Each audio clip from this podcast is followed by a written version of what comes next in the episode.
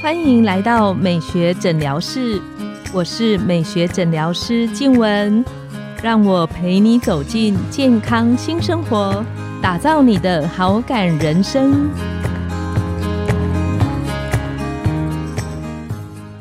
Hello，各位听众朋友们，大家好，我是你们的主持人静文，欢迎来到美学诊疗室。线上的听众们，你们知道医生最不好的习惯之一是什么吗？其实就是爱憋尿，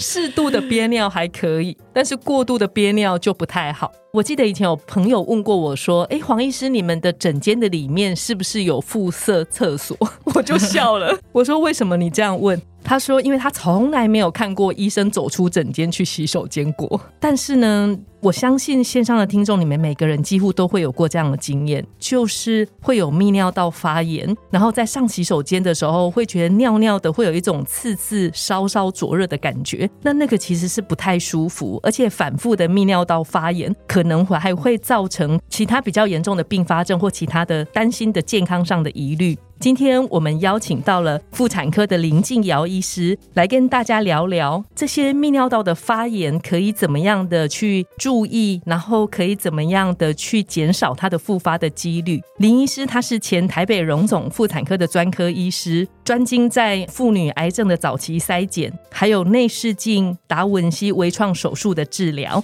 我们欢迎林医师。各位听众，大家好，我是台北市立联合医院中心院区妇产科主治医师林继尧。大家好，林医师很厉害，你的中气很足。我中气念念完，我我每次念完之后都觉得，嗯。我觉得我我肺活量不太好，可是刚刚黄医师讲说那医师习惯不太好，我自己心里面一震了一下，说你怎么知道我常常憋尿？说真的，真的，我们就是开刀有时候时间很长，说真的，开刀前你不敢喝太多水，对，因为你不可能就是病人穿上无菌衣然后站上去，然后你要下来上厕所，你要再重新再无菌刷手，再穿衣服上去，然后重点是病人也是可能就是肚子打开在那里等你或者吃麻药这样，所以我们我习惯。真的很差，因为我也很常就是喝水喝比较少，然后比较少去上厕所，然后会憋尿，所以多少也都会有一点那个泌尿道发炎的经验。我我们前面分享的这个都是错误的，错误的，这个真的不行，这个真不行。最后胃教一定要告诉大家要怎么样做才能减少泌尿道感染的发生，这样子是。那女生的话，因为我们的尿道其实只有四公分，一般成年女性，所以其实它到膀胱的距离非常短的，四公分蛮短的，非常短，非常短，所以女。女生泌尿道发发炎的机会比男生高太多了，所以说我们常常你只要就是憋个尿啊，然后喝水喝的少，其实开始那个尿尿有点刺刺的、酸酸，那感觉就出来了。其实我想大家多少都会有点经验。那有时候真的也是会有一些病人就会跑过来说：“我真的好常发生哦。”那我是每次我都要来看诊吗？我我我上班要请假也很很辛苦，可是我真的好常发生。第一个我就说你做什么工作？不会也是医疗产业？有些像餐饮业，他们有时候服务忙起来的时候也是，是有时候可能工作环境比较热，他们汗流比较多。然后水分摄取少，然后可能一忙起来开始用餐时间的时候，他们可能比较没有机会去上厕所之类的，那他那种发生的机会就会很高。所以理论上，如果水喝的比较多，对于减少泌尿道的发炎感染，可能是有帮助的，是绝对是有帮助的。你要记得每天饮水要差不多两千 CC 左右，这样是对身体的代谢会比较好。尤其是天气热的时候，你可以再增加一些量，或者是你有就是运动的时候再额外增加一些饮水的量，这样子它会对你的泌尿道发炎比较不不会不会产生这样子的问题。那像有一些朋友，包括我会注意到，比方说我们家里的孩子，就是其实女生多少都会有一些分泌物的问题，但是不是可以从那个分泌物的情形看出我有没有泌尿道发炎感染的现象？对这个，因为哈女生的那生理结构关系，我们除了尿道比较短，说四公分短短的以外，其实尿道后面跟阴道其实开口可能大概一到两公分之内就到阴道了。那阴道在后面没有距离很远，其实就是肛门，所以这个区域其实在清洁的上面要特别注意，不然其实很多会一直交叉感染的。很多时候可能病人刚开始他是泌尿道发炎，诶，泌尿道治疗好了，尿尿顺了，结果阴道发炎起来了。他想说，诶，我最近是水逆吗？为什么？什么？为什么？怎么一个一个接着一个？我说其实不是，其实是同一个事件，只是因为他们的位置靠得很近，所以就一起发炎了。那你尿尿发炎，你会感觉到频尿，会一直想上厕所，会灼热，会痛，甚至有些人会血尿。再严重点，他可能会骨盆痛、发烧等等的。那骨盆痛、发烧就是他的那个发炎感染往上面去了，就是往上，这个就会处理起来就比较需要比较长一点的抗生素的治疗的治疗的时间。这样，然后阴道的部分的话，其实一般女性多少都会有一些阴道分泌物，不管是你是停经前或者停经后，是，只是停经前的话，我们正常因为荷尔蒙的关系，我们会让让我们的阴道它分泌物会是量是比较多的，比较湿润的。那阴道的黏膜上皮是比较有弹性的，这是正常的。那我们正常的白带呢，看起来应该像是淡青色，或是有点乳白色。那大概根据每一个人身体状况，其实是会不太一样。然后以及根据它每个月大概是周期的时间点，你会看的那个样子也会不太一样。那有问题的时候是会长什么样子呢？当你发现那个分泌物它其实是黄的、有异味的、有那种海鲜鱼腥味、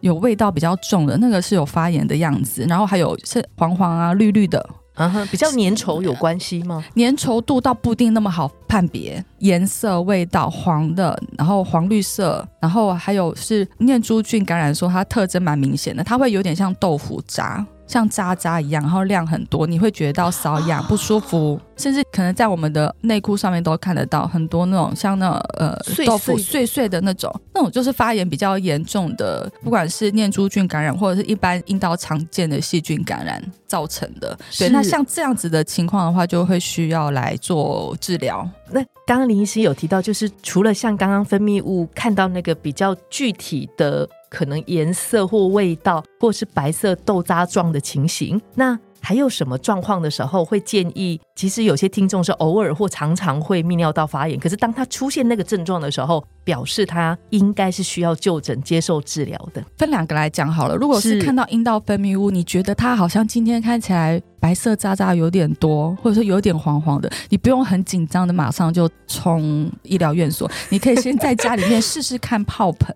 我们温水坐浴，我们准备一个脸盆，然后大概是准备一般洗澡水的温度好了，然后你可以把会阴部的地方泡到水盆里面，让那个水有办法可以进去到阴道里面，把那些分泌物稍微用水的方式带出来。如果说你泡盆早中晚做，做个大概一两天，你你可能就会觉得改善很多，因为分泌物或是比较大量的细菌或什么，借由温水的方式让它自己把它流出来的话，对对对，经由水带出去，它可能症状就会改善。其实这个。时候其实就在家里面自己处理，然后观察一下就可以。那如果说你泡盆泡了一两天，你发现还是不行，量还是很多，好，然后你可能会一天会需要换个两三次内裤，哈，或者是真的是晚上瘙痒到睡不着，那你那个是一定要来做治疗。我们治疗会用抗生素，是。那这个是阴道分泌物的部分。那尿尿发炎的时候，大部分你开始觉得有点酸酸刺刺，其实建议你多喝水。会一直想上厕所是正常的，那你就是借由上厕所的方式，把那些在膀胱里面的菌把它尿出去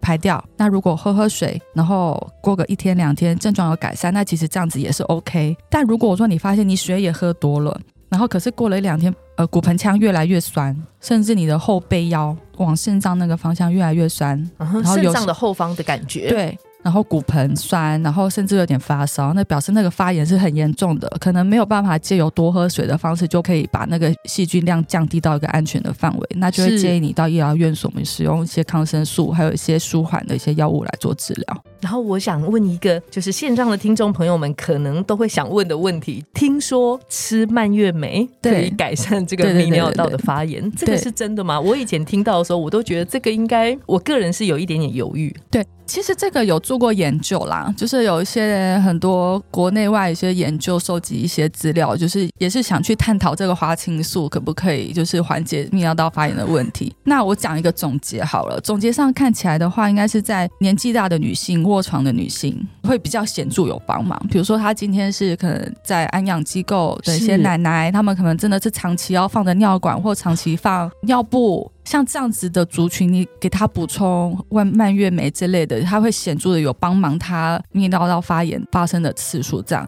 那在一般人的上面看起来没有那么明显，但只是没有那么明显。可是我觉得，如果说一般做保养的话，其实我觉得还是可以的。嗯就就是像保健食品一样，就是补充一下，然后让花青素可以重建那个尿道黏膜那边的菌虫的一些平衡。我觉得这样是可以。是那除了蔓越莓，现在也有一些产品，像是一些乳酸菌啊、益生菌，会改变一些阴道或者是泌尿道系统的，这个其实也是有发现在这样子的一个现象啦。那我觉得，如果说听众朋友有这样的困扰，我觉得适时适量的一些补充蔓越莓啊，或者是一些益生菌等等，我觉得也是可以尝试的。嗯，也可以试试看对自己有没有帮助。对对对对对，那我常常会听朋友说，就是嗯，他好不容易才把这一个泌尿道发炎的周期，可能抗生素可能一周两周吃完，对，结果停没有几天，他就又复发开始。就像我们皮肤科在看很容易过敏，然后过敏会反复复发的人身上，嗯，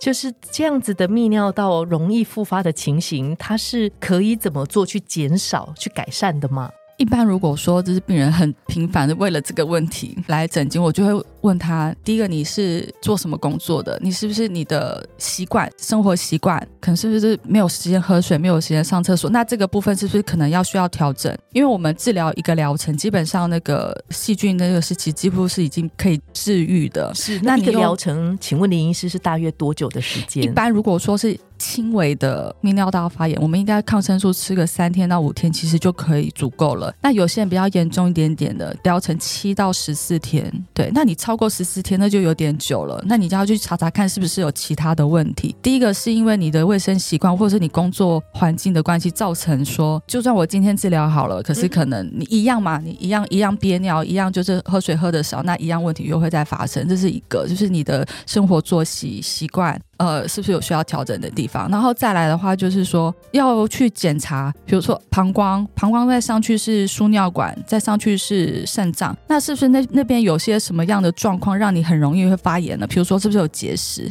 或者是说是不是你的泌尿道系统有比较天生的异常的部分？比如说有些人有单边有两条输尿管，或者是有一边特别窄，或者是有什么状况，以至于他们的尿液的那个通道其实那个流速是不是那么顺的，所以很容易会有一些细菌什么东西卡在那边造成的，就要再去额外再去检查是不是这样子的原因造成的。对，然后还有就是性生活频繁的人，那是不是在进行性行为前后，可能身体做个清洁，可以降低说就是把那细菌就是往身体里的膀胱那边带过去的一些机会，这样子对是是、嗯这个也会有帮助，对不对？是是是会的会的。那最后想要请问林医师，就是你有没有遇过，就是患者他会频繁的或是反复的泌尿道发炎感染，但是最后一般朋友的讲法就是根治，或者是说他上一次治好之后，就很久很久的时间都没有复发。你说经验吗？绝对是可以的，绝对是可以的。因为我发现很多朋友到后面他就会觉得、啊，这个不会好了，反正我一辈子都会这样子。其实没有一辈子不会好，我觉得都是有个原因没有被找出来。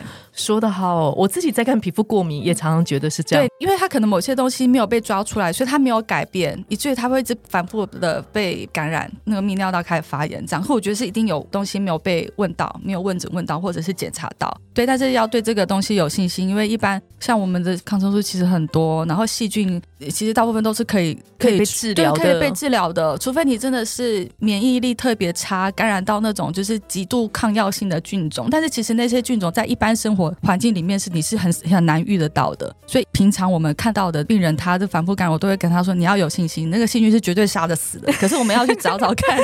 有没有什么东西是我们漏掉的。林医师的分享超棒的，谢谢谢谢。今天我们的美学诊疗室来到了尾声，欢迎你们下次再度光临，拜拜拜拜。